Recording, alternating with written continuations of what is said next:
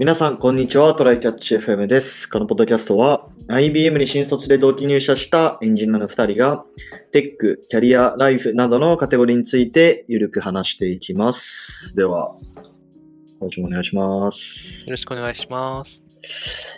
1ヶ月くらい前の話なんですけど、はい。ついに低温調理器を前、前々から気になってたんだけど、買いまして、おー。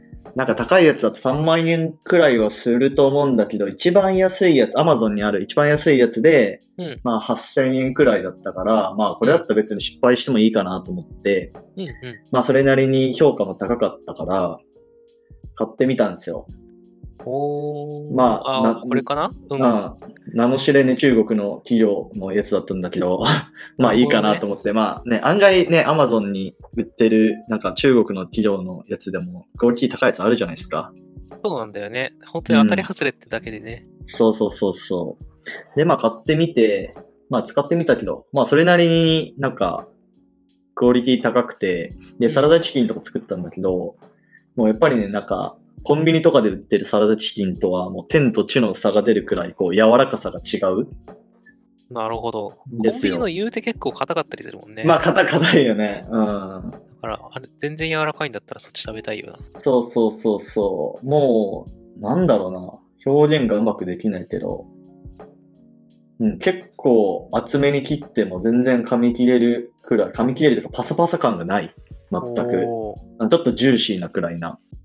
そうだよね。水分逃げないわけだもんね。そうそうそうそう。しかもなんか、あのー鶏、鶏はどうなんだろうな。野菜とかでやっても、なんかあんまりこう、なんだろうな。栄養分とかも逃げないから、なんかそういうメリットもね、あるんですよね。あの低温調理って。うんうん。うん。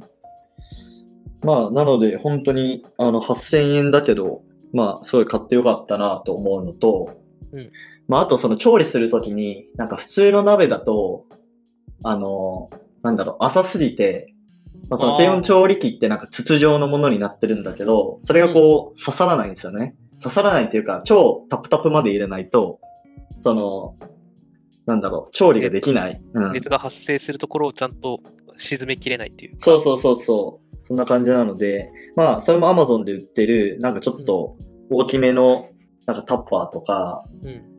えーそういうのが多分1000円くらいで売ってるから、まあそういうのを買ってやるのが、まあおすすめですね。まあちょっと場所を取るっていうのはあるんだけど、うんうんうちだと、深そうな鍋って圧力鍋くらいしかないから、うん確かに専用で買った方がいい人が多いかもしれない。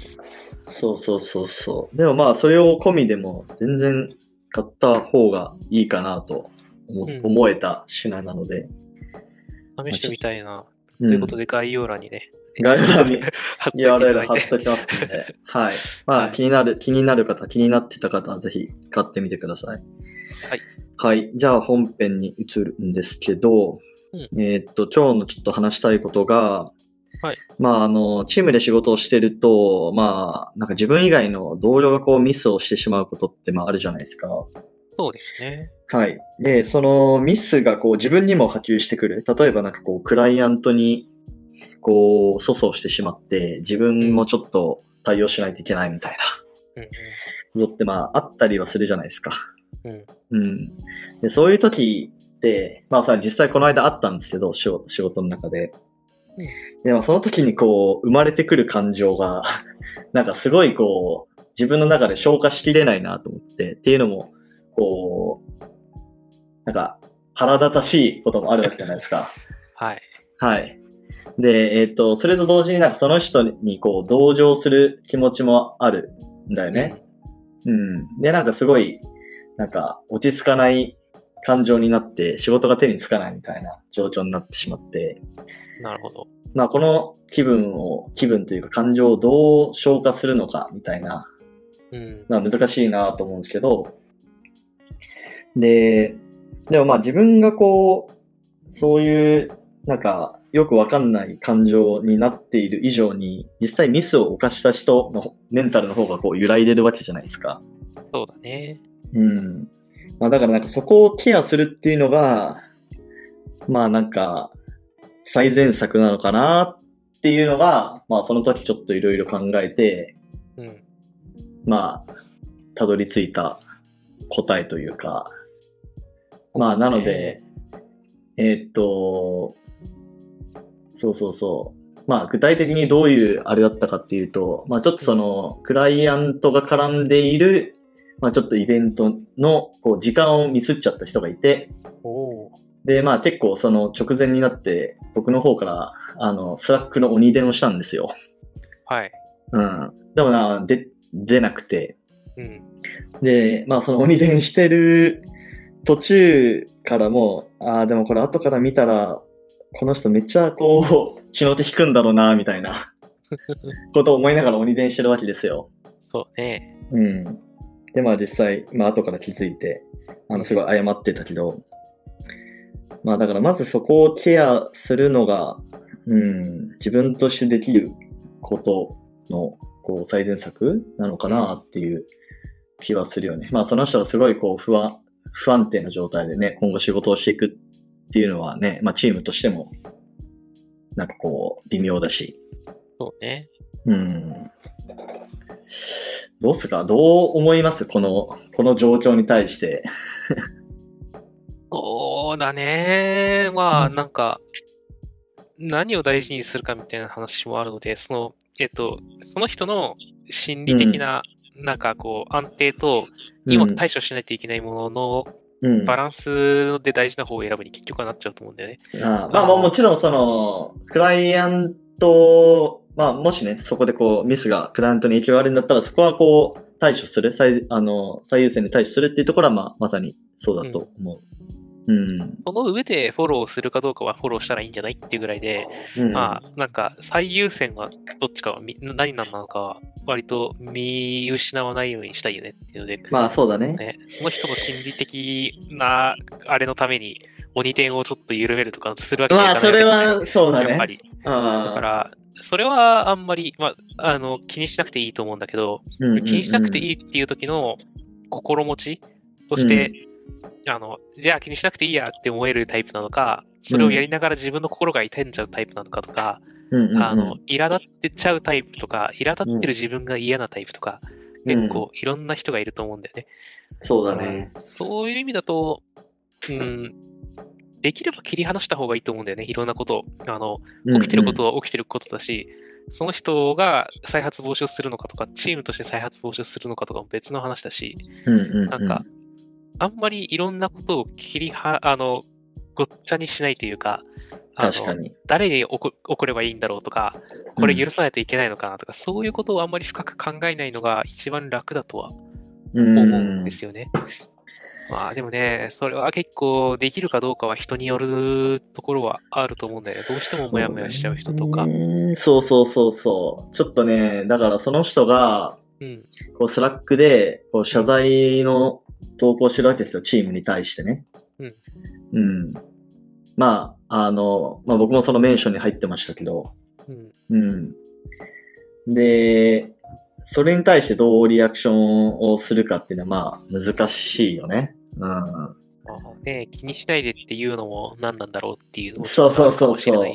うん。でもまあ、自分が100%そ、その同じミスをやらかさないかというと、そうではないので、そうだね。うん。割と、あ僕個人の話をしてしまうと、割と別にヒューマンエラーはするし、起こるものだと思ってるのもあるから、なんだろう、ヒューマンエラー、あの、お起きるよねっていう、事故が起きるよねっていうレベルのものだったら、なんか、なんか大変でしたねぐらいでいいんだけど、ね。ね。あの、なんだろう、それは明らかにあなたのこのしついてる仕事に対してあなたの能力低すぎませんとか、やる気がなかったから起きたことだよねみたいな のになると、ちょっと厳しくなるかなっていう。まあそこのまあミスの原因っていうところはもちろんあると思うけどね。ううんん。まあ基本なんか的にはあんまりでも、個人的には気にしないというか、あの、被った内容によるね、その対応によっ、て僕が例えばさ、だいぶ前から楽しみにしてた何かに行けなくなったとかね、うん。そういうのになると単純にその受けた被害に対して僕はうん。クソがってなると思うんだけど、まあ、どどっちかっていうと、俺もそういうパターンだった。なんか、例え、えー例えばっていうか、その時は、なんか、うん、俺が、まあ、数週間くらい進めてた施策うん、が、まあ、その人のミスによって、まあ、ちょっと、なしになっちゃったりとか、効果がゼロになっちゃった、結果が、あの、微妙な感じになっちゃったみたいな感じになって、まあでもその人をな、責めても仕方ないしなって思いつつ、そうね。すごく難しい問題だけど、まあ、そういうところの、えっ、と、まあ、ある種、えっ、と、もっと上の人が、そこに関しては、あこういうことが起きちゃったし、じゃあ次宮地君これやってみるみたいな